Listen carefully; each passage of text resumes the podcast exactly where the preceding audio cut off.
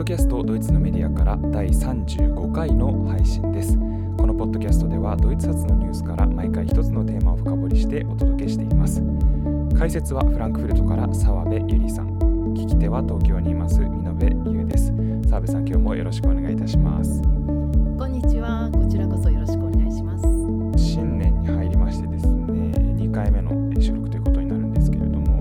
実は今年500円玉が刷新されましてそのデザインがちょっと話題になりました。で先ほど収録前に少し澤部さんとお話ししたんですけれどもこの2ユーロ硬貨、まあ、1ユーロ硬貨2ユーロ硬貨ってこう真ん中が銀色でその縁が金色という感じのデザインになっていますけれどもそ,、えー、それになんか似たデザインに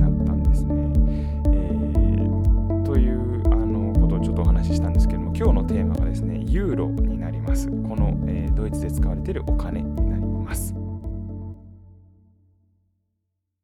今日はですねそのユーロのテーマにを後で澤部さんに解説いただく前に、えー、昨年の、えー、1月30日に配信した回があったんですけれどもそこで少し触れた、えー、その前の年の言葉世相を表す言葉ということについて、え少しお話ししたいと思います。えー、と言いますのも、まあ、日本でも今年の漢字とか、えー、いうのが出てますけれども、まあ、ドイツでは今年の言葉そして今年の危険な言葉というのを、えー、が発表されていまして2021年まあ、えー、終わってから1ヶ月ほど経っていますけれどもまだ滑り込みギリギリセーフということで、えー、2021年の言葉というのを紹介したいと思います。えーまあ、この言葉というのはですねその年の世相を表す言葉というふうに、えーまあ、言えると思いますけれどもこの頻繁に使われたとかそういう量的な指標ではなくてその、えーまあ、言語学とかのさまざまな専門家が集まった、えー、10人から15人ぐらいのグループが、えーまあ、読者あるいはその市民からの投稿そして、まあ、専門家の間でこう集めた言葉たちからですね、まあ、社会に影響を与えたその年のまさに世相を表すような重要な言葉を選ぶというようなことが、えー、毎年、えー、発表されるというふうになっています。えー、1971年に初めて行われまして1977年からは、えー、毎年恒例のイベントとして行われているものです。え、でこれを行っているのは、えーと、ドイツ語、えー、協会ですかね、えー、Gesellschaft für Deutsche Sprache というところがやっていまして、えー、今年も10個発表されました。でこの10個は1位から10位という形で、まあ、ランク付けされていて、えー、簡単ですがその10個を、え、ご紹介したいと思います。まあ、2021年思い返していただくとたくさん出来事があったんですけれどもこの、えー、言葉たちも10個の言葉たちも、えー、1つのテーマに偏りがないようにというふうに、えー、されているので、まあ、10個紹介していきたいと思います。え、1つ目はですね、え、1位ということになるんですが1位は、えー、ヴェレンブレヒャ、まあ、防波堤といった訳し方をされているようですけれども、えまあ、このヴェレンブレヒャというのはそのまま訳せばですね波を、まあ、破る波を崩すものと、えー、ようなもので、まあ、ダムだったりこう、えー、湾に、えー、作られている防波堤だったりを指すんですけれどもこの、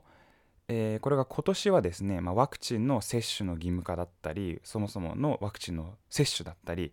えー、マスクをするあるいは人と人との距離を取るえー、コロナの最初の頃にはこうくしゃみをする時にあの肘にしましょうといったようなさまざまな対策だったり政策だったりがあったと思うんですけれどもこのコロナの波第何波というふうにもう本当に日常的に、まあ、ドイツでも日本でも、えー、使うようになった言葉ですけれどもこの波を打ち破るための、えー、政策だったり対策というふうに、えー、を指して使われるこの防波堤という言葉が、えー、第1位に選ばれました。まあ、さらにそこから派生して波が破られつつある状態を指したりつまり何々州は今その状態にあるというふうに使われたり、えー、あなたもワクチンを打ってこの防波堤の一部になろうというような形で人に対して使われたりする例もあるということです。でまあこれ本当はあの防波堤という本当にその物理的な壁だったりそういうもののを指す言葉なんですけれども、えー、コロナとの関連において使われているというのが、まあ、今年の言葉に選ばれた、えー、理由なわけですね。でこの単語の、えー、解説この21年2021年の今年の言葉に選ばれた、えー、解説の最後は次のようになっています。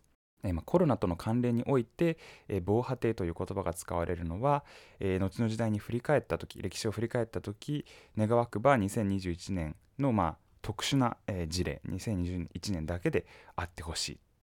というふうに、まあ、結ばれており、まあ、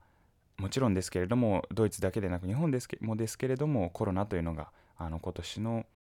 かなり大きなテーマだったんだなというのがここからも分かるわけです。えー、ここから、まあえーと、2位から、えー、10位を少し見ていきたいんですけれどもこちらはパッパと飛ばして見ていきますけれどもやはりコロナとそれからコロナじゃないテーマというのもきちんと、えー、反映されています。2番目に来たのが、えー、ゾリダリテート、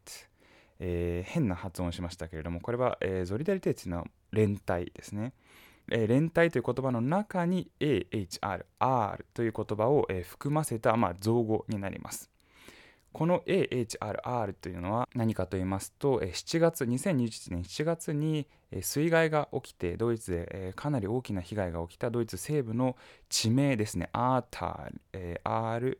渓谷というんでしょうか。アー渓谷の、えー、言葉のその文字を連帯という言葉に入れてまあ、この被あの被災された方とのまあ連帯を呼びかける言葉これが2位です。この水害というのは気候変動とのあの関連においてもかなり議論されましたのでご記憶の方もいらっしゃるかと思います。日本でも報じられていたと思います。3つ目フレクシットです。これは、えー、全、えーと、2つの言葉の組み合わせなんですけれども、えー、1つ目の言葉は、えー、フレーゲ介護あるいは介護職ですね。と、えー、エクシットこれは、えー、ブレグジットからの、えー、続く何々から、まあ、出るということで、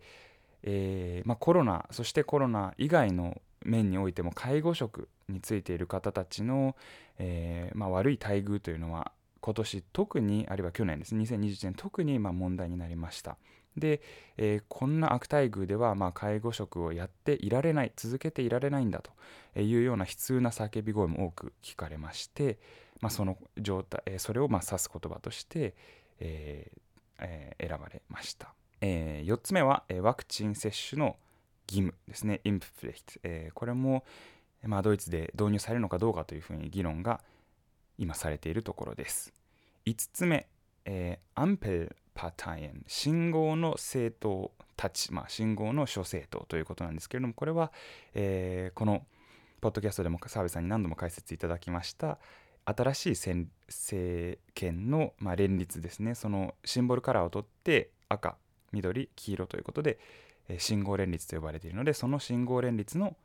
に属している政党3つを表す言葉です。6個目が、えーロック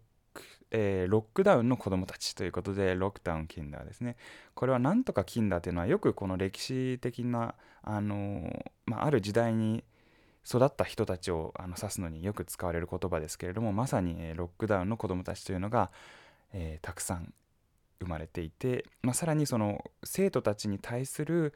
え、ケアというのが必要なんじゃないかというふうに、まあ、大きな議論になっていましたので、まあ、そのことを指しているんだと思われます。7個目、えー、ブースターですね。これは日本ではま追加接種と言っていますけれども、3回目の接種のことです。ワクチン接種のことです。8個目が、えー、フライテステンというこれは動詞になります。これは、えー、どういうことかというと自らを、まあ、陰性の、えー、コロナテスト結果試験検査結果によって、まあ、自由にするというような感じでこのテストを受けて陰性の証明が出せると何かできるとそういう、あのー、手続きというのがもう本当に特に日本ではあのほぼないんですけれども、まあ、澤部さんのお話なんかを伺うとドイツではかなりえー、広まっているやり方なようで、まあ、それを表しています。9つ目が、これも解説いただいたことありますが、えー、トリエル、えー、ドゥエルではなくてトリエル、えー、初めて今年行われた選挙で3人の首相候補が出たということで、今までは首相候補同士の直接対決、テレビ討論がドゥエルと呼ばれてきたわけですね。決闘だったんですけれども、えー今回は3人だったということで、えーこれが史上初だったので選ばれました。3人でのテレビ討論ということになります。で10番目の単語というのは上の9つとは少し違ったテイストの言葉が選ばれるそうなんです、まあ、今年の文やフレーズであったり、まあ、ちょっと変わった言葉だったり、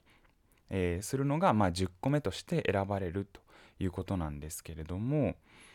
えー例えばですねこれはちょっと遡りますけれどもどういう言葉がこう脈々と選ばれてきたかの中の例で、えー1999年に、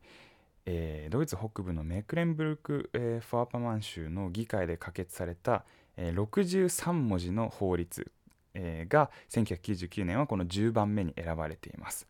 えーとドイツ語がこのいくつでも理論上は単語をつなげられるという言語であるということがあのすごく話題になった、えー年だったようで、えーと言いますのもその州の議会で可決された法案の法律の名前が牛肉標識監視作業譲渡法という、まあ、日本語にしても長いんですけれども ドイツ語にするとさらに長くてこれはあのインターネットでも時々こう揶揄されるような形でドイツ語ってこんな変な言葉ということで紹介される、えー Rindfleisch-Etikettierungsüberwachungsaufgabenübertragungsgesetz という、え63文字の、えー、神々な、えー単語があるんです。まあ、そういうちょっと変わった言葉が選ばれるのが10番目になります。で今年は何が選ばれたかというとこれはまあ言葉としてちょっと面白いなと思ったのが、えー、5 nach 12という言葉が選ばれましたこれはまあ時間を表す言葉で12時5分なんですけれども、まあ、普通に使えば、え今12時5分ですよという時にもま使えるような表現だとは思うんですけれども、まあ、時すでに遅しというような、えー警鐘を鳴らす言葉という、えー文脈で使われる言葉なようです。普通こういうふうに言う時は、えー、ともう12時つまり12時っていうのが、まあ、何かが決定的なことが起こってしまう、まあ、時間として12時ですよね。それの5分前普通は5 for 12というふうに言われるんですけれども、えーあまりにこの危機の時代、えー気候変動の政策でしたりあるいはこのコロナの、えーパンデミックとどう戦うかということにおいても使われているようなんですけれども、えーもう5分前ですよと警鐘を鳴らすのでは足りないので、えーもうそのチャンスを逃してしまったかもしれないよという本当に危機的な状況なんだというのを、えー表すために5 nach 12もう12時5分過ぎちゃっている状態です。今の私たちはと。いうまさにこの危機の時代を象徴するような、えーしかもちょっとこう言葉遊びのような言葉が、えー10番目に選ばれています。ということで今駆け抜けてきましたけれどもこの10個が今年の言葉世相を表すドイツの言葉でした、えー最後に、えー昨年の12月、えー失礼1月30日に配信した回第6回になりますけれどもそこで澤部さんが重点的に説明してくださったのが、まあ、今年の危険な言葉。えー、Unwort des Jahres なんですけれども、まあ、そちらの回ももう一度ぜひ合わせて聞いていただきたいんですけれどもそれは今年は、えー、プッシュバックという、まあ、英語の言葉でした。プッシュバック、まあ、押し戻しですよね。でこれは、移民政策の文脈で使われた単語でありまして、特にですね、えー第32回でも澤部さんが重点的に解説してくださっているのでぜひこちらも聞いていただきたいんですけれどもポーランドとベラルーシの国境で人道危機が起きているというそのことがまあこれを聞くと思い出されるわけですが、まあ、そういう文脈で、えー今年の世相を、まあ、ある意味で反映しているんですけれども、えーまあ、警告を発するような言葉としてはプッシュバックというのが選ばれました。さあ少し長くなってしまいましたが、えー2022年にも入ってほぼ1ヶ月ですけれども滑り込みということで2021年の言葉そしてその今年の危険な言葉、まあ、どちらも世相を表す言葉を紹介させていただきました、えー冒頭に言いましたけれども今年、えー今日のテーマはユーロってどうやって導入されたのというユーロのお話になります。お待たせしました澤部さん。もしあの付け加えることがなければそのままユーロのお話を聞かせてくださいはい、どうもお疲れ様でした。ありがとうございます。え、じゃあ今日の本題の方、これはあの今め美濃さんがお話しくださったのとは全く違う話なんですけれども、今日はテーマにユーロを選びました。で、なんでねユーロなのかうんって思われるかもしれませんがこれは実は今あの今年2022年はユーロ導入後20周年ということで、えー昨年の末とかね今年の頭まであの結構メディアがいあのユーロの当時のことを報道したりあるいはいろんな人のね、論説を載せたりっていうことをしたんですね。でただちょっと最初に誤解がないように申し上げなくてはいけないんですが今年2022年がユーロ20周年っていうのは間違ってはいないんですが実はですねの意味でユーロが導入されたのはそれよりも3年前だったんです。うんつまり今年でね23周年なんですね本当はうん。本当はっていうのも何に基準を置くかによるんですけども、はいえー、とユーロが最初に導入されたのっていうのは1999年の1月1日でした。でこれどういう意味なんで2つもあるのかその導入が2つあるのかっていうことなんですが1999年1月1日にまずあのユーロを導入する国の金融機関が会計通貨としてユーロを導入したんですね。こちらが先でした。つまり会計通貨って何かっていうと銀行などが記録に使う、あのー記録上の、えー通貨ですうん。ですから例えばね簡単な例を挙げると私がドイツに住む、あのー消費者として、まあ、銀行口座持ってるわけですがその銀行のね自分の口座明細をあの取り寄せるとそこにはあのー当時ドイツの場合はマルクそしてうんユーロもね併記されてたんですね。それがスタートしたのが1999年の1月1日だったわけです。はいですから正確に言うとユーロの導入はこの時にもうスタートしたんですね。うんただこの段階ではまだ現金としてのユーロは流通していませんでした。だから一般のね市民にしてみればあのその数字上だけのあのユーロの導入であって実際にユーロというお金が登場したのは2002、えー2002年の1月1日からだったのでこっちの方がね私たちには親しみがあるんですね。うんあのいかにも導入が始まったっていうようなインパクトがありましたのでだからこちらからかん計算すると今年は20周年ということになります。はいで、えー、とマルクそれまでドイツが使っていたマルクがユーロに切り替わったわけなんですがその切り替わったのはね正確に言うと2001年の大晦日で、うん。えー、とそれがあの年が明ける、えー2002年の1月1日の真夜中の0時0分0秒だったんですね。でこれどういうことかと言いますと平たく言うとね銀行の現金引き出し機がこの時をこの時刻に切り替わったんです。マルクからユーロに、そういうふうに設定されてたんですねすごいでしょ？なんか聞くと。それでそこからはまえっとユーロしか出てこなくなったということなんですね。そうです、うん。そこからもうはい引き出す時もユーロで金額を入れなくちゃいけないと、うん。で出てくるのはもうユーロだけ。それが行われたのが、えーこの2002年の1月1日の真夜中の0時0分0秒だったわけです。でこれについてはねちょっと後であのエピソードをお話ししますがこういうふうにね、あのーまあ、ドイツだけではなくもちろん、あのーこの時点でユーロを導入していたこれはあの数でいうと12カ国なんですがでは全てそれが行われたわけです。うんでねここでちょっと考えていただきたいんですが通貨が変わるっていうのはすごい出来事なんですよ。さっきね見延さんが、あのーご紹介くださったように500円玉のデザインが変わったとかそういう話じゃないですから はいあの、ね、名称が変わったとか紙幣だとかコインのデザインが変わったっていう話じゃなくて全然違う通貨を使うことになってその通貨の価値ってもう今までのマルクと違うわけですよね。うんだから私たち一般消費者はまずこのユーロって価格を表示された時にね私たちの頭って全部マルクになってるわけですから、マルクの価格を見て高いとか安いとか判断していたわけではいそれをね頭の中でユーロに換算して計算し直さなくちゃいけなくなったわけなんですね。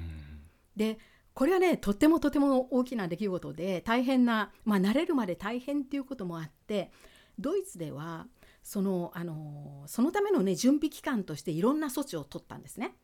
でそれをちょっとご紹介するとまず導入の事前導入より前に行われたアクションっていうのが導入のね2週間前つまり2001年の12月半ばからドイツのね全ての銀行の窓口でユーロのスターターキットの販売が始まったんですね。うんでこのスターターキットって何かっていうとこれってあの初心者用のなんかあのひとまとめセットみたいに言えるんですけれどもはいあの消費ドイツの普通の、ね、消費者がユーロのコインにあの外観などになれなれるようにそしてこれが大体いくらの価値まあ当然マルクで換算するしてたわけですけども、マルクに換算するとどの価値を持つ通貨なのかっていうことになれるようにユーロの効果をねあの組み合わせて1セットにして20マルク分を1セットにして20マルクでねどの銀行の窓口でも売り出したんですね。うんであの日本日本には、えー、とコインの種類は6つありますよね。1円玉5円玉10円玉50円、えー100円そして今の500円っていうふうにはい6つ種類があると思いますが、あのユーロにはねあと2つ足して8つ種類があるんですね。うんでこの8つのコインが全部入るようにそしてぜ全部でゆマイルクに換算すると20マルクになるように1セットあの小さい、ね、袋に入れてね売り出したんですよ。うんで国の意図はあのドイツの一般消費者があらかじめコインに慣れて2週間後の導入に備え備えるようにっていう意味だったんですがこれねかなり売れたと思うんですけれどもうん買った方の意図はね記念に持ちたいっていうことなんですね。で私もそうでしたけどつまりまだ流通してない通貨ですよだからねみんなピカピカなんです。うんまだ人の手にね触れて人の手が触れていない通貨っていうことであのピカピカのねあのコインセットになってるんですね。だから記念に持っていたいっていうんでねあのみんな買ったんだと思います。うん。であとほら何年かしたら価値が出るんじゃないかって思うじゃないですか。ああそうですよね。だってね、はい。流通した後はもうあの人の手に触れてない通貨なんてまず普通は手に入りませんからうん。これねそのまま置いといたら何年か経ったら価値が出るんじゃないかっていうことで私もね2セット買った覚えがあるんですよね。ああ二つも買えるんですね そううんいくらでも買えるんですうん。ああそうなんですうん、だけども、えーとね、どこにおい お今回ちょっと探してみたけど見つからなくてどっかにね あるはずなんですけどもで私もねこれはね何年何十年かしたら値打ちが出るぞと思ったんですよ。はいでね実際報道によると今ねこの当時20マルクつまり今の日本円にすると1,2300円分っていうことですね、1セットが。それがね今ね3倍の価格でコレクターの間で取引されてるそうです。売り買い。うん、だからねあと私はね数十年頑張ってみようと思いますが。ね。もうちょっと待つとええ。またまた上がりそうですね。そうそうそう。うんじゃないかなと思います。南西ピカピカですから。はい。でねあまあそういうのがまず一つのあの準備の措置準備期間の措置だったわけです。はい。でもう一つねあのじやはりあの導入の事前に行われたのが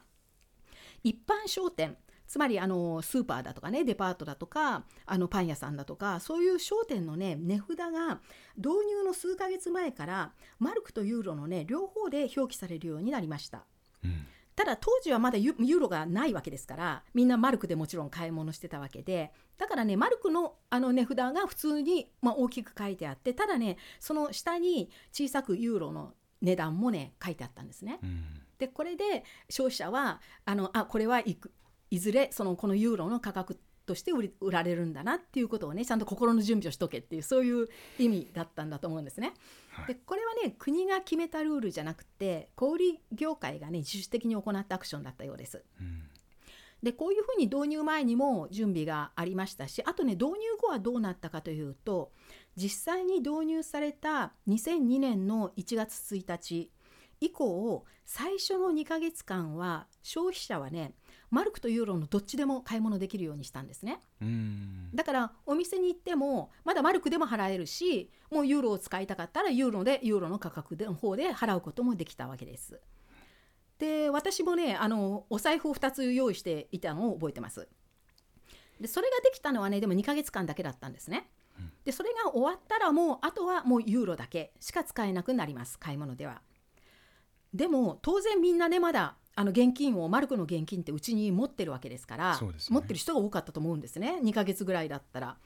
であの持ってたらどうするんだどうなるのかといったらと言いますとその後もね銀行に持ってけばマルクっていつでもね最初に決められたあの交換レートでいくらでもユーいつでもユーロに換金できました。うんでねこれは実は無期限であのやることっていうふうに決められていてだから今でもねできるんですね。ああそうなんたださすがにね20年も経っちゃったので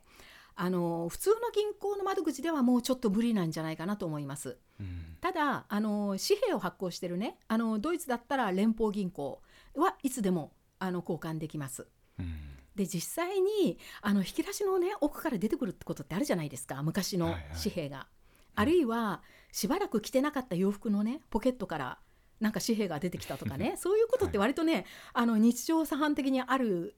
世の中ではあるようなんですね。うん。でそれだけじゃなくってねあのすごい話時々ねニュースになるんですが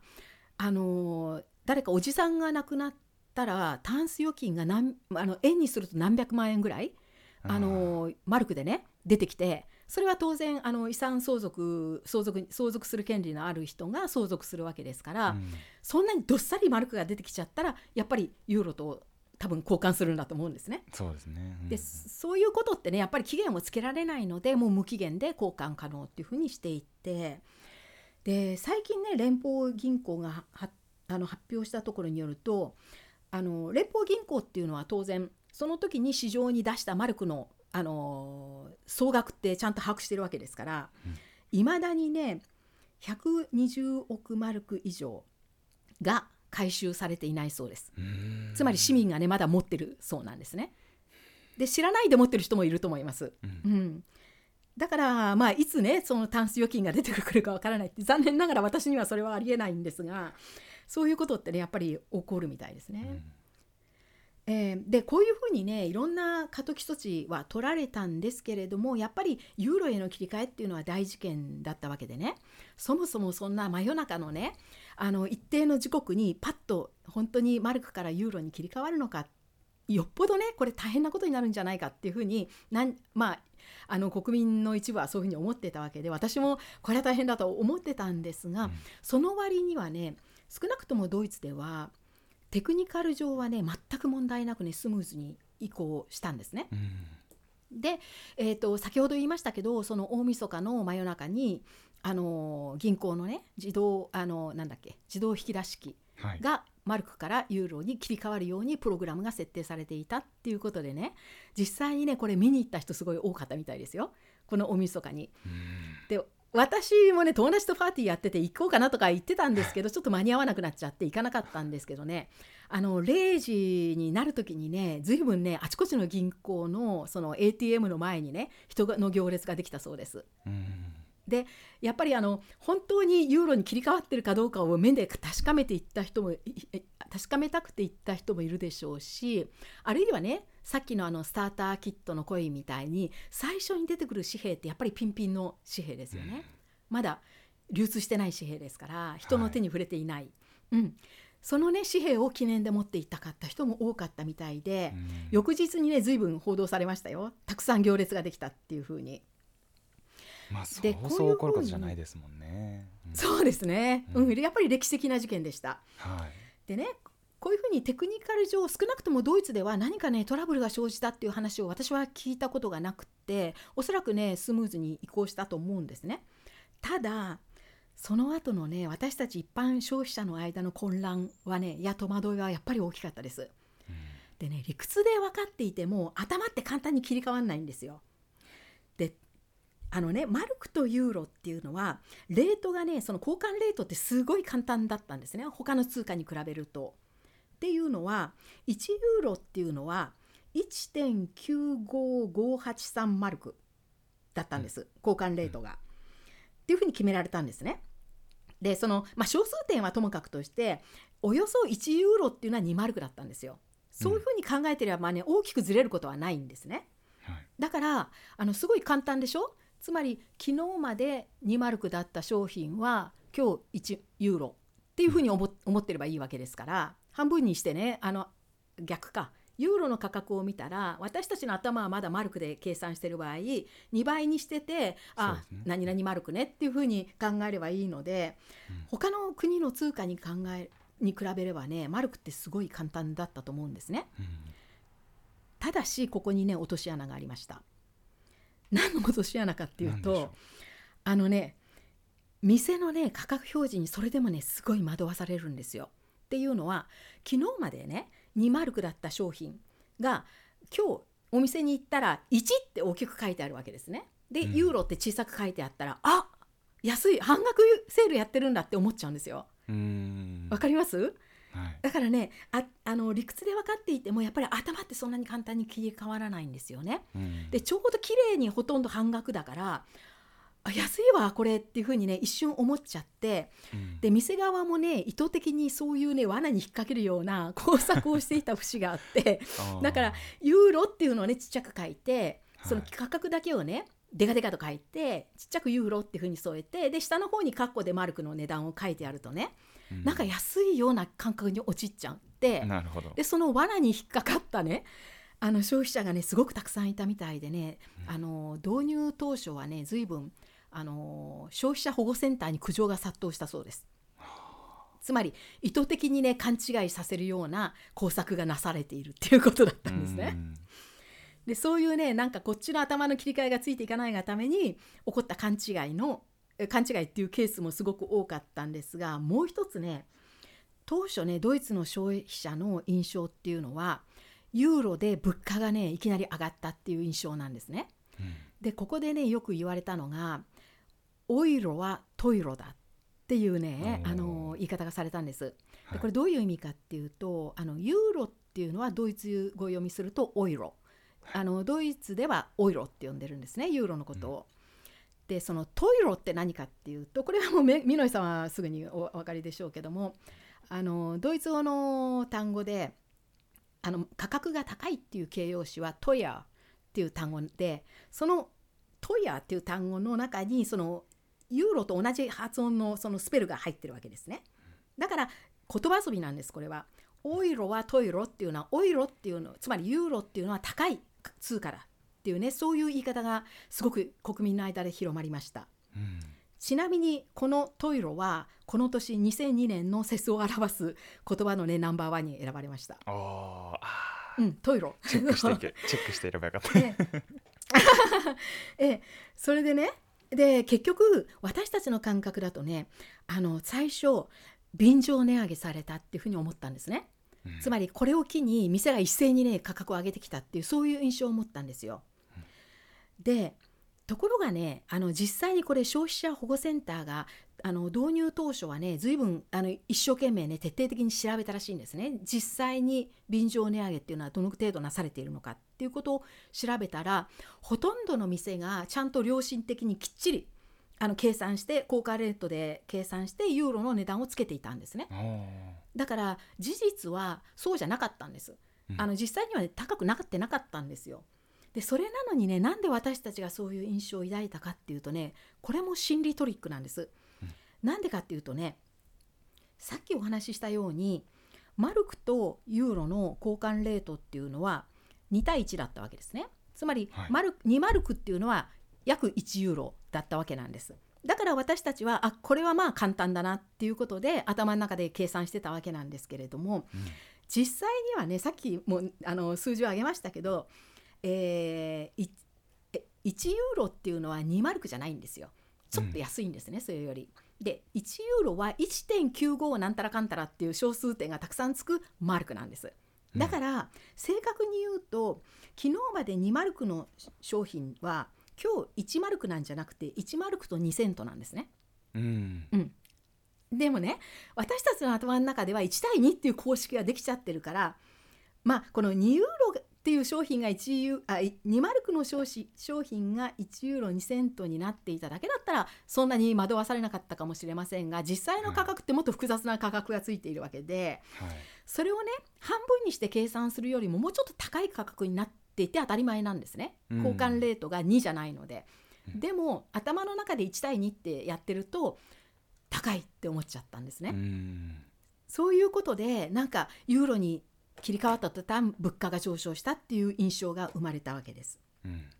それにさらに当然あの通常のあのインフレで毎年やっぱり物の価格っていうのは少しずつ上がっていきますからこれはマルクの時代からそうだったわけですけどそれもなんか私たちはユーロが悪いっていう風なね ユーロのせいにしてたわけなんですよ。うんだけれどもさっき申し上げたように実際には価格は上がっていなかったっていうことを連邦銀行もその後発表しています。うん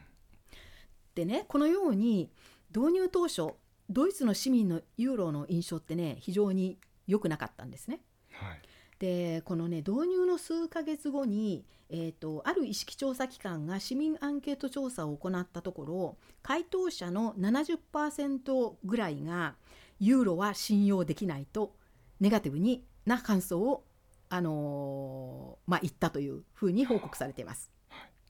なんでねドイツ市民がそういう印象を抱いたのかつまり反感を持ったのかっていう理由なんですがこれはね一つにはドイツ人っていうのはあの柔軟性に欠けていて新しいものにはねまず懐疑的な目を向けるっていうね そういう習性があるわけですね。でこれでもまず説明されるんですが2つ目のね理由の方が面白いです。これはねあのドイツ人の特にまあ当時もうあの切り替えが行われた時に大人だった世代ですねはマルクへのね愛着がすっごく強かったんですね。なぜかっていうとあのマルクっていうのはねあの結局戦後ドイツが経経済成長をしていくうちにその、まあ、ドイツが作る製品の質が高かったこともあってどんどん強い効果に通貨になっていったわけですね。うん、で安定して良い通貨だったわけなんですよ。でその特に戦後の世代だったらそのマルクまあ、ドイツ経済やマルクのその成長の過程と自分のね戦後史を重ね合わせてすごくねこうあのいい成長を行ったっていうことでものすごくねあの思い入れがあったらしいんですね。特にね戦後しばらくの間ドイツ人が自慢できた唯一のものはドイツサッカーとドイツマルクっていうふうには言われたんですね。うん、そういう時代もありました。だからとってもね思い入れが強くってで実際これはもっと後の話ですけど私がね80年代とか90年代、はい、あのドイツからヨーロッパをの他の国をね旅行していた時にも感じたことがあるんですけどもマルクってね一時期の円のようにすごくねどこの国行っても歓迎されたんですね。つまり私がドイツから来たツーリストでマルクを持っていると思ったらねイタリアのなんかペンションかなんかでねマルクで払ってもらえないかって言われたことあるんですよね。そういうふうにマルクっていうのは人気だったんですよ、はい、でそれはちゃんと強くて安定した通貨で経済大国あのドイツの信用ある通貨っていうことでですからドイツ人がマルクを持って欧州を旅行していたら多分ねどこでもまあいい目にあったんだと思うんですね。うん、そういうこともあってそれとまあ一言で言うとノスタルジーですよね。うん、マルクにへの思い入れがユーロへの反感になったっていうことです。うん以上がその導入時の話なんですが今日ねお話ししたいその中心に置きたいテーマはなんでそもそもユーロって導入されたのか。うん、でこれはね同時にそもそも通貨統合の意義って一体どこにあるのかっていうことになります。でこれはね日本人にはちょっと分かりにくいことだと思うんですね。日本はずっと円を使ってきてしかも円っていうのは日本だけの通貨で、うん、通貨統合って言われてもねきっとピンとこない方が多くいらっしゃると思いますのでそのあのどういう意味があるのかっていうことをお話したいと思います。それとね同時にあのドイツはね結局なんでそういう強いマルクを放棄してユーロに加わることに決めたのかそもそもドイツにとっては一体どういう意味があったのかっていうことも一緒にお話したいと思います。はい、でこのユーロ導入がされたねそのあのー、なんでユーロが導入されたのかっていうそれをその理由を見ていくためにはどうしてもねユーロ導入の歴史にちょっと目を向けなくてはいけないんですがまず最初にねこの直接の、まあ、主要なアウトラインをお話ししたいと思います。あのユーロ導入に至る最初の、まあ、具体的な動きからお話ししたいんですが、えーと、最初の一歩はね1992年に調印されたマーストリヒト条約です。これは EU の間で EU の加盟国の間で、あのー、結ばれた条約なんですけれども発行は1993年。調印されたのはその1年前なんですがこの条約についてはこれまでもあのポッドキャストで EU の話をした時に何度かね、えー、お話しした記憶がありますがどういう条約だったかというとこの条約がスタートラインとなって今の形の EU そして EU の名称もなんですけれども今の名称とそれから今の形の共同体に EU がなったわけなんですね。その最初になった条約がマーストリヒト条約です。で具体的にこの条約で何が変わったかというとそれまでは単なる経済共同体だった EU がこの時この条約をきっかけに外交機能だとかあるいは安全保障の機能を取り入れることになりあの一つ大きな共同体になったわけですね。うん、であの物だけの自由な行き来は物だけではなく人と金金っていうのは資本のことです。の動きも国境を越えて自由にするっていうふうにしたのがこの条約です。だから事実上の国境がなくなったわけですね、はい、EU の中で。でさらにこのマーストリヒト条約の中で将来的に今世紀末つまりこの時の今世紀ですから20世紀末っていう意味です、うん、には共通通貨を導入しようということも決められました、うん、これがユーロへの具体的な最初の一歩になりますで当時、えー、ドイツの首相だったのは、えー、キリスト教民主同盟のヘルムート・コールという政治家だったんですがこのコール氏がこれに同意してドイツも調印することになります。うん、でこのねコール氏についてちょっとお話ししておきたいことがあります。でこのヘルムート・コールっていう人は、えー、先ほど言いましたようにキリスト教民主同盟の政治家でこの人もあのメルケルさん同様に16年以上政権を取っていた人なんですね。うん、1982年から1998年までずっとコール政権だったわけです。うんでちなみにねメルケルさんも16年超えたんですけども、えーとね、最後にメルケルさんの方がコール氏よりも9日間だけね短かった、っていうことで今でもコール氏があの最長記録を持っているわけですね。はいところがねこのコール氏が政権を去ったその成り行きっていうのはメルケルさんとはだいぶ違いましてあの自分でねさっさと引退していったメルケルさんと違ってねコール氏はもうもうもう一期やりたかったんですね。だから、えーと、1998年の総選挙にも出ます、うん、首相候補としてね。でね国民はでもこの頃私もよく覚えてますがもう長すぎてねうんざりしてたんです、うん、そろそろ。でもうねいい加減やめてくれっていう感じになってたんですね。はいで実際にこの1998年の、えー、総選挙でコール氏はそのライバルのあ、えー、社会民主党、えー、スペーデに負けます。でここで政権交代が行われるわけなんですが、うん、で選挙に負けたからコール氏は、まあ、政界を去っていくんですがその去った後にまたね大きい大きい闇あの闇闇金じゃなくてあの献金スキャンダルが発覚しまして。うん最後はね随分大きな汚点を残した政治家なんですね。うんでまあそういうあの国民の間でね必ずしもイメージとしては良くないよろしくない政治家っていうふうに終わったんですけれどももう一つねこのコール氏のコール氏が政権を持っていた間にドイツは東西統一を成し遂げたわけで1990年ですがだからあのヘルムト・コール氏はドイツの東西統一を実現した首相っていう言われ方をすることもあるんですがこれはねだいぶこう異論もありましてっていうのはあの壁が崩壊したそのそれまでの歩みにねあんまりコールヘルムート・コールっていう人は貢献してないと私は思ってるんですね。で実際にまあそういうふうに見る人も多いです。ただその後に統一までこぎつけたっていうその中ではね、まあ、あのあちこちのあの国をな味方につけるっていうようなところで随分貢献したとは思いますけれども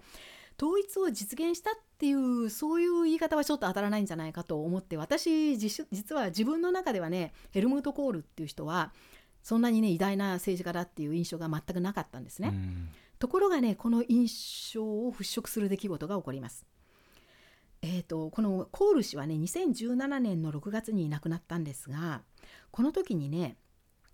EU が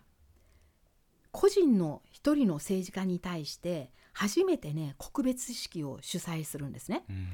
つまり EU のあの政府である欧州委員会が告別式を主催してねあの EU の議会のある欧州議会があるシュトラースブルクっていうあのフランスのフランスとドイツの国境にある町なんですが、はい、フランス側です。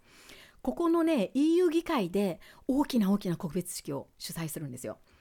でねこれ、えっと、週末に、ね、ライブ放送されたので私ずっとテレビで見てたんですけれども EU EU の中のね主要なあの政治家たちがねみんな参加して参列し、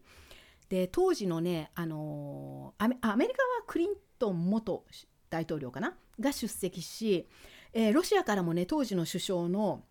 あのなんだっけ？メド,、ま、メドベージェフ氏フはい。もそうも出席してねそれ各人がね結構長い弔辞をあの読んだんですね。うん。でねこんなそうそうたるメンバーが集まったっていうことでそれ自体結局ねいかに欧州が敬意を表しているかコール氏にね敬意を表しコール氏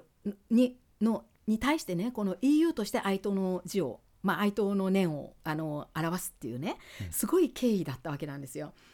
でねここでえーわ私はこんなに偉い人だったのかってね初めて知ったんですけれども、うん。その時にねあのみんなが口を揃えて言っていたのが、えーヘルムート・コール氏こそが自他ともに認める真の欧州人であったっていう言い方でつまりあの一国のねドイツという一国の首相っていうのコール氏じゃなくて欧州人欧州共同体にすごく貢献があった人間としてあのまあ称えていたんですね。うんでしかもコール氏の最大の功績はユーロの導入を成し遂げたことだっていうふうに言われました。うん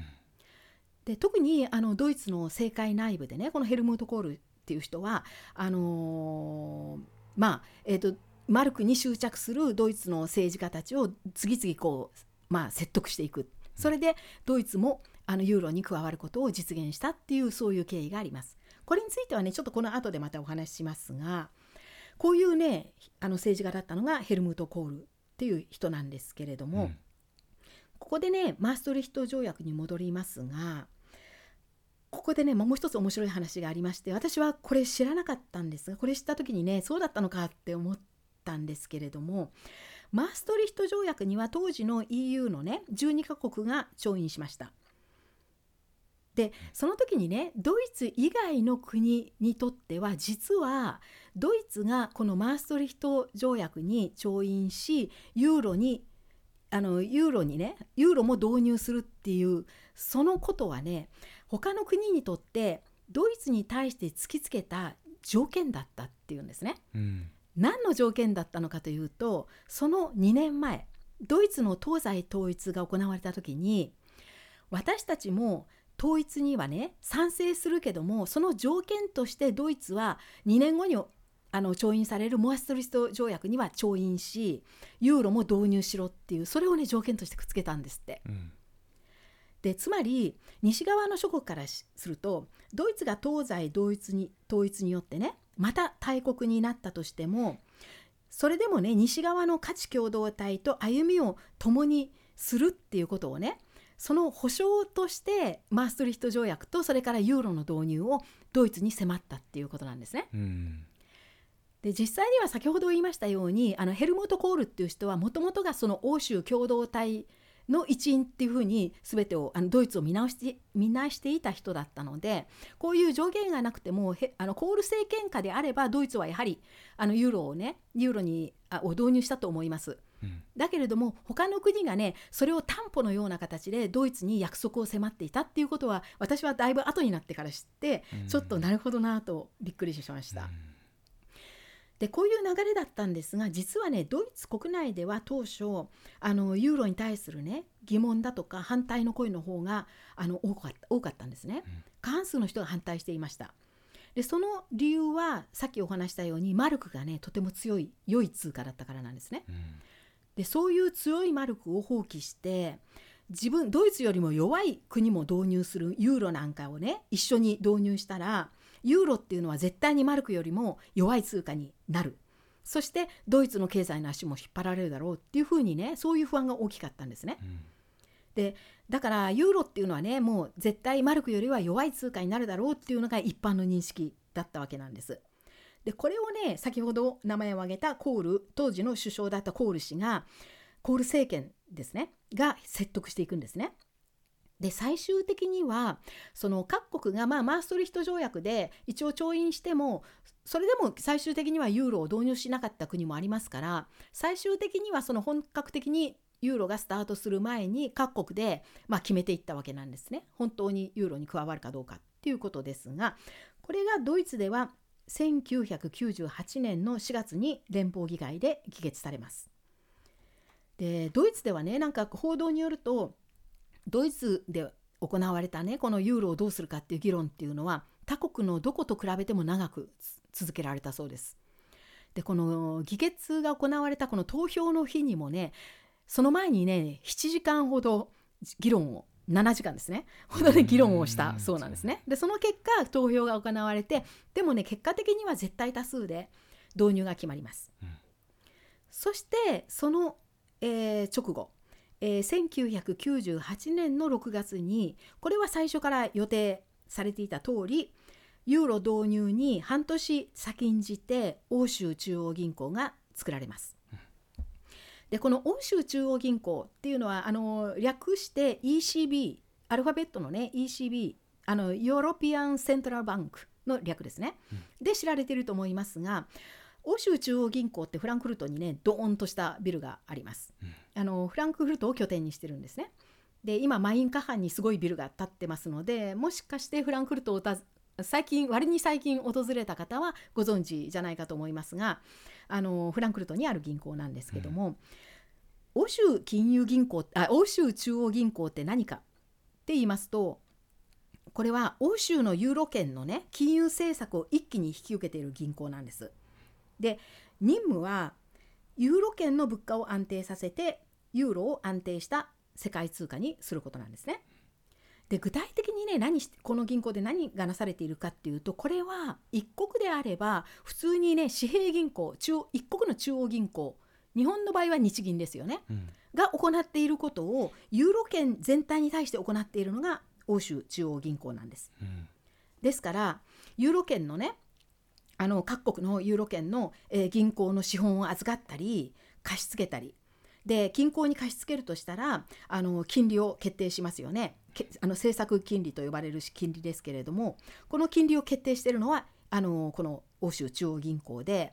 ですからユーロ圏の銀行はその欧州中央銀行が決定した金利を参考にして自分たちの金利を決めているのでこの中央銀行があの設けている決定している政策金利っていうのは標準金利にもなっているんですね、うん、そのユーロ圏の標準金利をも決定しているわけです。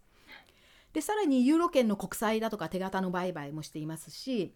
あるいはユーロ圏のね銀行の動向だとか EU 全体の経済や雇用の状況を常に分析チェック研究しているところでもあるわけです。うん、ですから簡単に言うと日本だったら日銀がやっていることを欧州圏内全体を引き受けてやってるのがこの欧州中央銀行ということです。でこれがね、まあ、あのユーロを導入する半年前の準備だったわけでそしてその半年後の1999年の1月1日に先ほど冒頭でご説明した通りまずは金融機関の会計通貨としてユーロが導入されます。この時にこのユーロを導入したのは当時 EU の15カ国中の11カ国でした。でその3年後に2002年1月1日に現金としてのユーロが登場したわけでこの段階でさらにねギリシャが加わって全部で12カ国が導入することになります。現在はどうなってるかというと現在は EU は27カ国ありますがその中の19カ国がユーロを導入しています。うん、でこのねこれらの国の人口全部合わせると3億4,000万人約3億4あごめんなさい3いいんだ3億4,000万人の人が、えー、共通通貨としてのユーロを使っているということになります。以上がねその大雑把なアウトラインなんですがここでまた本来のテーマに戻りましてじゃあユーロって何で導入されたのか、はい、一体通貨統合の目的は何だったのかっていうことなんですけどこのね意図を知るためにはねもうちょっとユーロ導入の歴史を遡る必要があるんですね。うん。でそもそも通貨統合の考えが芽生えたのはいつなのかというとこれはねもうすでに1960年代の末でした。ただこの時に考えられたのはまだねあの本当に統一の具体的に統一通貨をえ作ろうっていう話ではなくてまずはヨーロッパの中の各国の通貨の間のあの交換レートですね為替レートを安定させようというところから動きが始まります。はい、というのはね結局あの国が違う通貨が違う国の企業間で例えばなんか商取引をする時あるいは投資をする時例えばドイツの会社とフランスの会社がね商取引する時には何々マルクはなんとかフランっていう数字をね一応大体取り決めないとあの安心して取引ってできないじゃないですか。うん。どっちかのレートがねどっちかの経済がなんか景気が変なになってレートが大きく動いちゃったらあまりにもリスクが多すぎますよね、うん。そんなしょっちゅうあのレートが変わっていたら。はいだからあの欧州の中でレートを安定させてリスクを軽減することで欧州各国間の商取引を活発化し公平な競争を促して欧州経済を発展させようっていうそういうね試みで最初にはまずはねそのあの半固定為替制度って呼ばれるんですがこの半っていうのは半分の半で、あのきっちりじゃなくていいけども少しずあの余裕を持たせて持たせるけれども大体この通貨とこの通貨の為替はこのくらいっていうことをね決定しこしていこうというそういうシステムが取られるんですね。うんこれはこれを欧州通貨制度って呼ぶんですがこの制度が実際にできたのが1979年ここで始まってこれがねユーロ導入まで続くんですね。うん1999年までこの制度が、あのーまあ、生き続けるわけです。でユーロが導入されてようやく通貨統合が行われたっていうことになります。うんつまりユーロで通貨統合を行った大きな意図っていうのはまず欧州内の経済を発展させるためだったんですね。そしてもう一つ大事な点はあの世界貿易っていう視点で考えた場合は今度はあの世界通貨っていうのはそれまであのアメリカドルだけだったわけで、結局あのヨーロッパの国にしても世界で貿易する時にはドルの上下に振り回されてたわけなんですよ。うんだからユーロをブドルに対抗できるぐらいのあの世界通貨のポジションに押し上げてね、うんそしてユーロで商売できるようにすれば一番ユーロ圏としてはいいわけですよね。それがまあ大きな意図ですうん。だからユーロを安定した通貨強い通貨にして世界通貨のポジションにつけてそして、あのーまあ、ユーロ圏のに有利にアメリカにドアメリカドルに振り回されないようにっていう意図があったわけです。うんでその任務を引き受けたのが先ほどあの名前を挙げた欧州中央銀行だったわけですね。で実際ユーロは世界通貨になりました。というところなんですがじゃあドイツはなんでこれに加わったのかなんでそれまでね強かった、えーマルクを放棄してユーロに加わったのかっていうことなんですがこれはあの先ほどのヘルムート・コール氏が次のように言っています。ドイツは今後欧州他国ともっと密接に連帯してのみドイツ経済の強みや通貨の強みを発揮できるドイツ一国だけで今後も経経済成長を続けられると考えるのは幻想であるっていうふうに言ったんですが、うんこれいつ言われた言葉かと言いますと1992年にマーストリヒト条約にね調印するときにあ調印する前に連邦議会で行った演説の中の引用なんですねこれ。で、まあ、コール氏はこういうふうに常にねこう共同体の中で、まあ、あのドイツを理解していたっていうことでやっぱりね正しかったと思いますね。うんっていうのは今でもドイツの輸出先っていうのは過半数がね EU 諸国なんですね。で最近でこそねどあの中国がすごくパーセンテージを伸ばしてきているのであのだんだんユーロあの輸出先としての EU 諸国のパーセンテージって下がりつつはあるんですがそれでもね昨年時点でもまだ52.7%はあの EU の国なんです。うんっていうことはであ当時このヘルモト・コール氏が今の発言を行ったね当時はもう60%以上が EU 諸国だったと思うんですね。でこういうふうに結局あのドイツの商品がいくら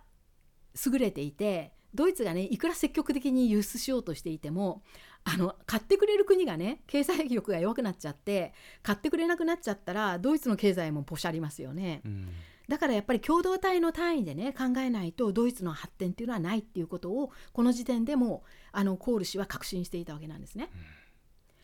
でまああのそういうこういうふうに見るとやっぱりコール氏っていうのは偉大な欧州人だったんだなって思いますけれども実はこのヘルムート・コール自身は1998年に総選挙に負けて引退したので1999年のねユーロ導入時にはもう政界にはいませんでした。うんただこういうね考え方っていうのはその後の政治家にも受け継がれていって例えばねその後政権交代した社会民主党の、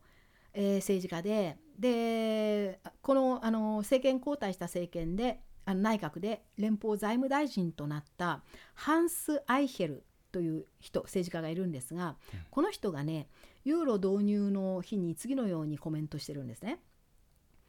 今日は歴史的な日です。なぜなら欧州の統合とは一体何なのかそして私たち欧州人にとって欧州統合こそが21世紀に向かっての大きな平和プロジェクトであることをこのユーロ導入の出来事が誰にとってもはっきり目に見える形で教えてくれるからです。というふうに言いました。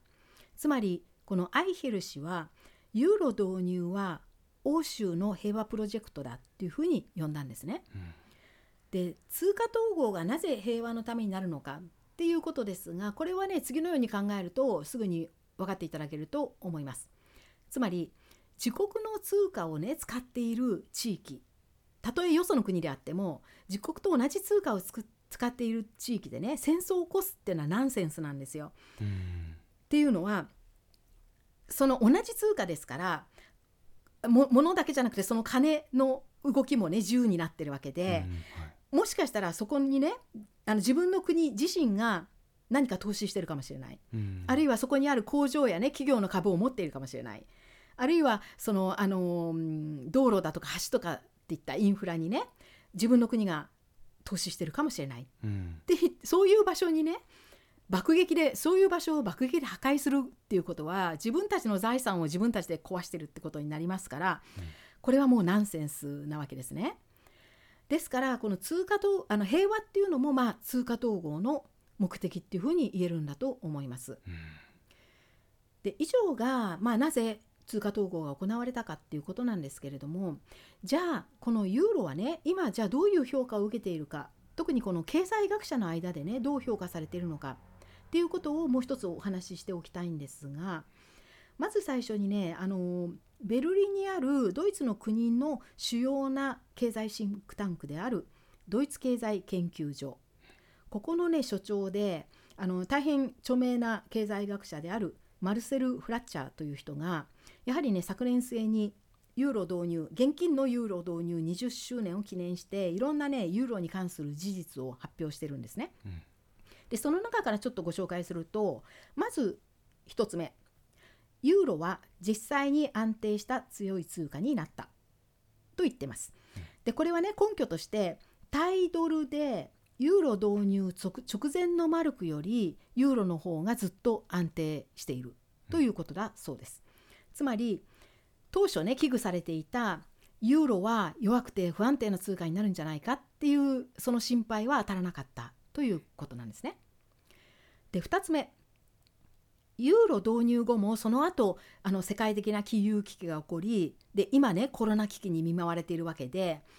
あのまあいろいろとああるわけなんですけれどもそういう期間を全部含めてね参入したとしても1990年以降昨年2021年までのユーロ圏のインフレ率は平均して毎年1.5%でありこれはマルク時代よりも低いというふうにフラッチャー氏は発表しています。つまり当初私たちがね抱いたオイロはトイロ。つまりユーロは高い通貨だ。ユーロで物価が上がっちゃったっていうのは間違いということです。うん。で3つ目にねこれはあの欧州委員会あの EU の政府である欧州委員会が、えー昨年の秋にアンケート調査をしたようなんですけども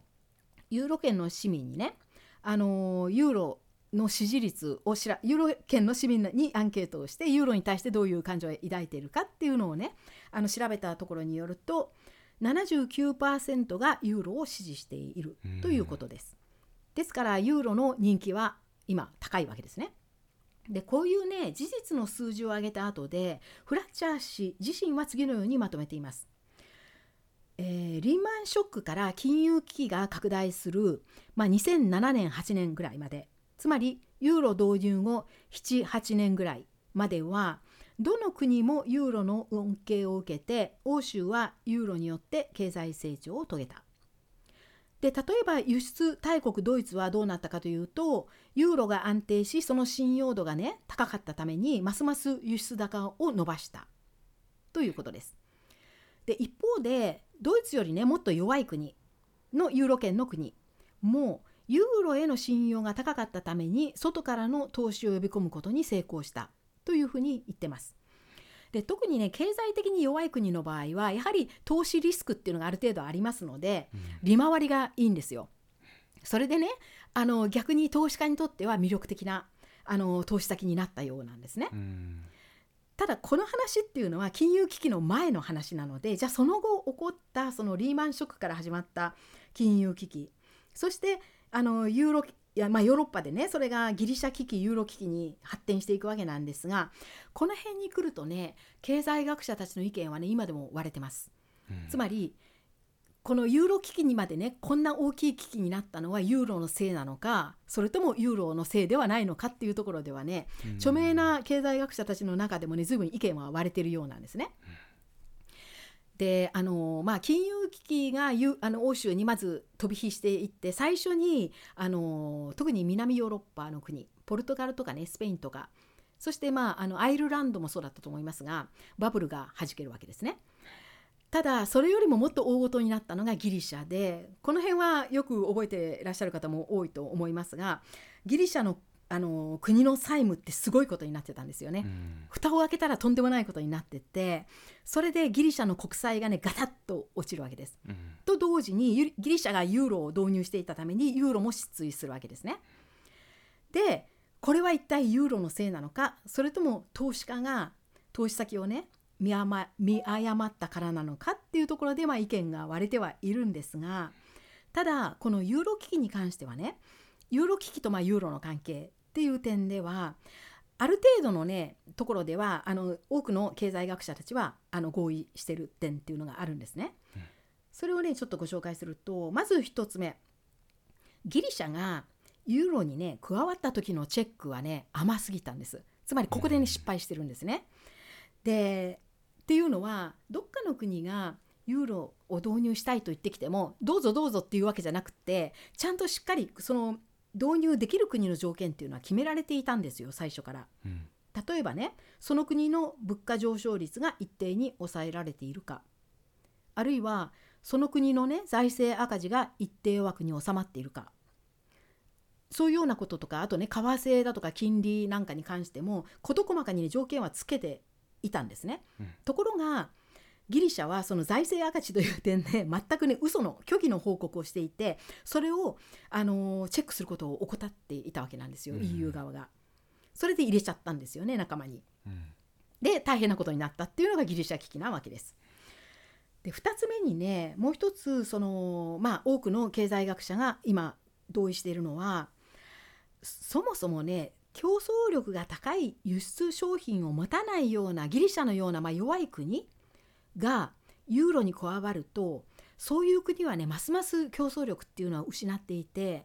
あの失っていきでそういう国にとってねユーロに加わるメリットっていうのはないっていうのはもうあの常識的に言われています。うんこれねどういうことかっていうとギリシャがね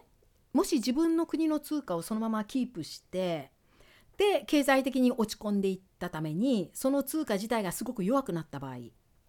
今度はそのギリシャの通貨がね他の通貨に対して弱いっていうことはギリシャの商品っていうのは安くなるわけなんですよね。うんでだから商品の質でね競争できなくても価格で逆に競争できるできたわけなんですよ。そのねそのメリットを手放しちゃったことになるんです、ギリシャとしては。はい。これね私あのすごく親しいギリシャ人の友達がいてあのフランクフルトに住んでる人なんですけどもその人からね当時すごくいろんな話を聞いたんですがやっぱりギリシャっていうのは最初からねユーロに加わるべき国ではなかったんですね。自分たちにとっても。うん。うん、だから通貨が安ければ交換レートが安くなるとその分ギリシャの商品っていうのは価格で競争できた。それができなくなっちゃったわけなんです、うん。ユーロに加わったがために。でところがその金融危機が起こる前まではユーロが信用がある通貨に成長したがためにこういうギリシャみたいな国に対しても投資家が結構あの、まあ、利回りの高さに目がくらんで投資をしたわけなんですね。これは機関投資家だけじゃなくて民間の一般の投資家もギリシャの国債買ったりしちゃったわけなんですよ。うんでこれはね、まあ、ユーロのせいと言えるのかどうかっていうところで、まあ、先ほど言ったように経済学者の間でも、まあ、意見は割れているようなんですがいずれにせよこの最終的にこのギリシャ危機っていうのは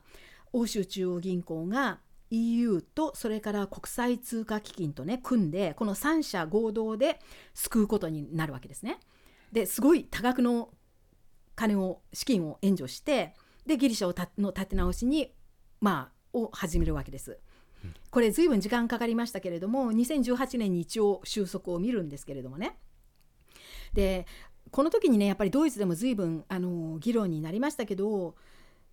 この時のギリシャ危機に対する対応策って2つ選択肢があって1つはギリシャをねもうユーロから放り出そうそういう案もあったわけなんですね。それか2つ目にあの厳しい条件付きで助けてやろうっていうねそのどっちかっていうことで最終的には後者が選ばれたわけです。以上が、えーと、ユーロの話なんですが最後にねまとめにもなるんですけれどもあのユーロを導入した後にまだねこの課題っていうのはいくつか残ってるんですね。今後の課題です。それを3つほど、えー、お話しして終わりにしたいと思います。1つ目がねこのギリシャ危機最後にお話ししたギリシャ危機の経験から今 EU は次の統合の段階として財政統合に向かいつつあります。でこの欧州の統合といった時にね欧州っていうのは段階的に統合を進めてきたっていうふうにあの見ることができます。最初の統合は市場統合だったわけでこれはあのー、先ほどから名前を挙げている1993年に発行したマーストリヒト条約で実現します。つまり物だけじゃなくて金と人の行き来も自由にしてあの EU を一つの市場として見なそうというそういう実現ですね。そういう統合です。それが市場統合。その後に行われた2つ目の統合は金融統合と言われるものでこれは先ほどご説明した欧州中央銀行が1998年にユーロ導入の準備として設立されこの欧州中央銀行のもとにユーロ圏の金融政策が一本化されたわけです。これが金融統合と呼ばれるものです。3つ目の統合が通貨統合これが1999年のユーロ導入でまあ実現するわけですね。で今目指されているのは4つ目の統合で財政統合と呼ばれるものなんですが財政っていうとやっぱり一国の中で言う時にはあの一国の政府が国家予算を決めて経済政策を立ててあるいは税制を整えたり改正したりってそういうことをまとめて財政って言いますけどこれをね EU は一つの単位でやっちゃおうっていう動きなんですよ。うん、つまりさっきのギリシャ危機のようにねの対応のように EU があの経済的に弱い国は救うけれども口も出すっていうね、うん、そういうことです。うんでこれはねもちろん反対の声もすごく多いわけでまた EU がねしゃしゃり出てくるのかっていうことでそんなにねすんなり財政統合ってあのこれまでの通貨統合のようにね 簡単にいくとは思いませんけれども実際にはねこれはもう始まっているというふうに言われています。うん、っていうのはあのコロナ危機でコロナのねあの打撃が大きい国に対しては、えー、一昨年の時点で EU は EU の加盟国全員でこの借金をしてお互いがお互いの保証人になる形でねその救済支援金をね出そうっていう取り決めをしたんですね。これってねすごく歴史的な一歩って言われたんですがこれがね財政統合の一歩だったと思うんですよ。うん、つまり共同で弱い国に対してもの財政にも口も出すお金も出すけど口も出すだからあのまあ、コロナの救済パッケージのような形で支援金は出すけれどもその用途に関してはねうるさく EU が口を出すっていうプランなんですこれは。でこれ実際にもう行われてますのでこれはねまさに財政統合の具体的な一歩と言えると思います。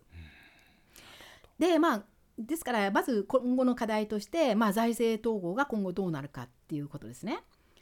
で2つ目の今後の課題これは世界全体のお話になりますけども今後現金っていうのはどんどんもう消えていくわけでこれはもうあの時間の問題ですよね。あの要するに紙幣とかコインっていうのはもうどんどんなくなっていくはずで最終的に通貨はデジタルだけになるはずなんですよ。うんでそうするとやっぱり決済方法などが変わってねもう一度その世界通貨ポジションにしてもトランプのカードが新しく切り直されるっていうふうに言われます。うんで今しゃかりきになってねすごい勢いで進めてるのが中国で中国は間もなく始まる北京オリンピックの時にねこのデジタル通貨のお披露目もするっていうふうにドイツでは噂されていますけれどもうん、なんかね一番乗りを急いでるんですね。うんうんなんでね急いでるかっていうとこのデジタル通貨完全にデジタルに切り替えるっていうことでその貿易の新しいやり方のルールなんかをね一番乗りになると自分がの都合よくね変えられるそうなんですようんルールを決めるときに。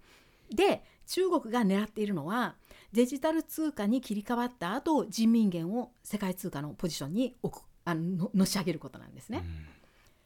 でこれはねでも日本でもデジタル通貨っていうのはもうやって準備は始まってますしあの欧州中央銀行もデジタルユーカの準備はあデジタルユーロの準備は始めています。うんあちなみにねもうあのこんなに長くなっちゃったんでこれ以上説明はしませんけれどもあのデジタル通貨っていうのは今私たちが普通にあの行っているねカードで払ったり、えーなんかスマホでね決済したりっていうねああいうあのその払い方のことではないのでそこはあの勘違いしないようにお願いいたします。うんデジタル通貨って何かっていうことに関してはえー、と 手前味噌ですけど私がまだあのインターネットに載せているブログの中の昨年の7月28日付で、えー発表している文章にデジタルユーロがやってくるっていうのがあってそれを読んでいただけると一体デジタル通貨って何なのかっていうのはお分かりいただけると思います。はい、アマガエルのドイツ代理と検索すれば出てくるブログですね。はいはい。ありがとうございます。そうです。で最後の点、えっとね、今のこの2つの点っていうのは、まあ、ユーロの将来の課題っていうふうになるんですが実はユーロっていうのはもうね現実的にあの現時点で差し迫った問題を抱えています。でねこれはまあユーロの問題というよりもユーロの導入が引き起こした問題欧州の問題なんですがそれはポピュリズムの台頭なんですね。で、あの欧州のいろんな国でポポピュリズムの政党がすごく一定のポジションを得てねかなり勢力を持っているっていうこのきっかけになったのは実はユーロを導入し通貨統合をしその後に起こった金融危機でそのユーロ圏や EU の国が弱い国を助けざるを得なくなったというね、この成り行きに反発を感じる人たちが、まあ、あの各国のナショナリズムやポピュリズムの機運を高めていったわけです。うんでこの勢力は今もう反 EU の勢力として定着しているわけですね。うんでドイツもまさにこの成り行きをたどったわけでこれまでのポッドキャストの中でよくね名前を出してきたあの極右政党ドイツのための選択肢党 AfD と呼びますがこの政党がねできた成り行きっていうのもまさにこれだったんですね。うんこの政党はね最初は極右政党じゃなかったんですよ。最初にね出てきた時は経済学者の中で反ユーロユーロを批判していた人たちが集まって作った政党でうんそのスローガンはねマルクに戻ろうだったんですよね。うんでユーロは長期的に見るとドイツ経済のあの利益にはならないと。だからドイツはもう一度マルクに戻すべきだっていうことを主張してそれを掲げて登場した政党が AfD だったんです。うんそれで結成されたんですね。でもちろんあの反ユーロってことはやっぱり反 EU でもあったんですが必ずしもこの経済学者たちがねあの極右勢力の人たちではなかったわけなんです。うんところがその数年後に国内の極右勢力まさにナショナリズムの極右勢力のが、えーこの政党を乗っ取る形になって最初にねこの党を結成した経済学者たちは放り出されます追い追い出されちゃうんですね。それでそれ以来このあの政党は極右政党としてドイツの議会にも残念ながらポジションを得てしまったということになります。うんでこれはあのドイツの例なんですがこういうことがあちこちで起こっていて特にねこれが明らかになるのはあの5年に1回開かれている欧州選挙欧州選挙っていうのは EU 議会の議員を EU 加盟国の市民たちが直接選ぶ直接選挙なんですね。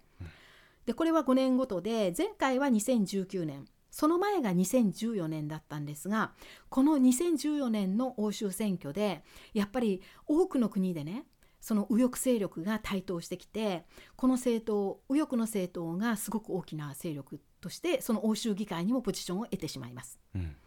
でこの時にね、えーと、確か20%弱議席数を取ったんですね。うんこの反ユーロ反ユーロだけじゃなくて反 EU のナショナリズム政党ですのグループですね。でこれが前回の、えーその5年後の2019年前回の欧州選挙でも随分ねまた伸びるんじゃないかって言ってすごくね心配されたんですが結果的に前回の選挙ではね大きく変わらなかったと思います確か。うんあの減らなかったけどそんなに増えもしなかったっておよそ5年前と同じぐらいねうんただ逆に言うと安定しちゃったっても言えるわけでこれはね大変大きな問題。まあユーロが引き起こした問題ということになります。うん。で以上が今日のユーロのお話なんですが最後に一つだけねちょっとあの付け加えさせていただきたいのがさっきもねあの紹介した点なんですがあの欧州委員会が昨年行ったあのユーロ圏の市民に対するねあのアンケート調査で、まあ、約79%があのユーロを支持したっていうふうに先ほどお話ししましたけどはいもう一つねなんか欧州委員会が調査を行っていてやはりあのユーロ圏の市民に対してね聞いた質問っていうのがあるんですね。それはあなたが欧州市民として私は共同体の一員なのだというね気持ちになれる一番の要因は何ですか？っていう質問をしたらしいんです。うんそしたらね最初一番になった答えがどの国にでもこの、えー、と EU の中だったら国境を越えてね自由に行き来できることっていう答えだったそうなんですね。で2番目の要因として当たった上がったのが同じ通貨を使っていることだうんっていうことだったそうです。でこれを受けてねドイツの連邦財務省は、えーユーロは単に共通通貨なのではなく欧州のアイデンティティの表現なんだっていうふうにコメントしました。ですからね、あの通貨が統合されたことでこの欧州内そのユーロ圏を歩いた時にただねこのお金を変えなくていいっていうね便利さとか手軽さっていう以上に普通の市民の意見の中にね同じ通貨を使っているっていうことで及ぼす効果が通貨統合にはあるんだっていうこともあの言えると思います。うんこの点はね最後に付け加えておきます。以上でした。ありがとうございました。えポッドキャストドイツのメディアから第35回は本格的な流通が始まってから20年の節目えーの年を迎えたということでえー2022年ですねユーロについてお話をいただきました。えー今回の内容に関する関するご意見や番組に対するコメントや感想、テーマのご提案などはいつも通りドイツ .media.gmail.com までメールでお寄せください。それではまた次回お会いしましょう。ポッドキャストドイツのメディアからでした。チュース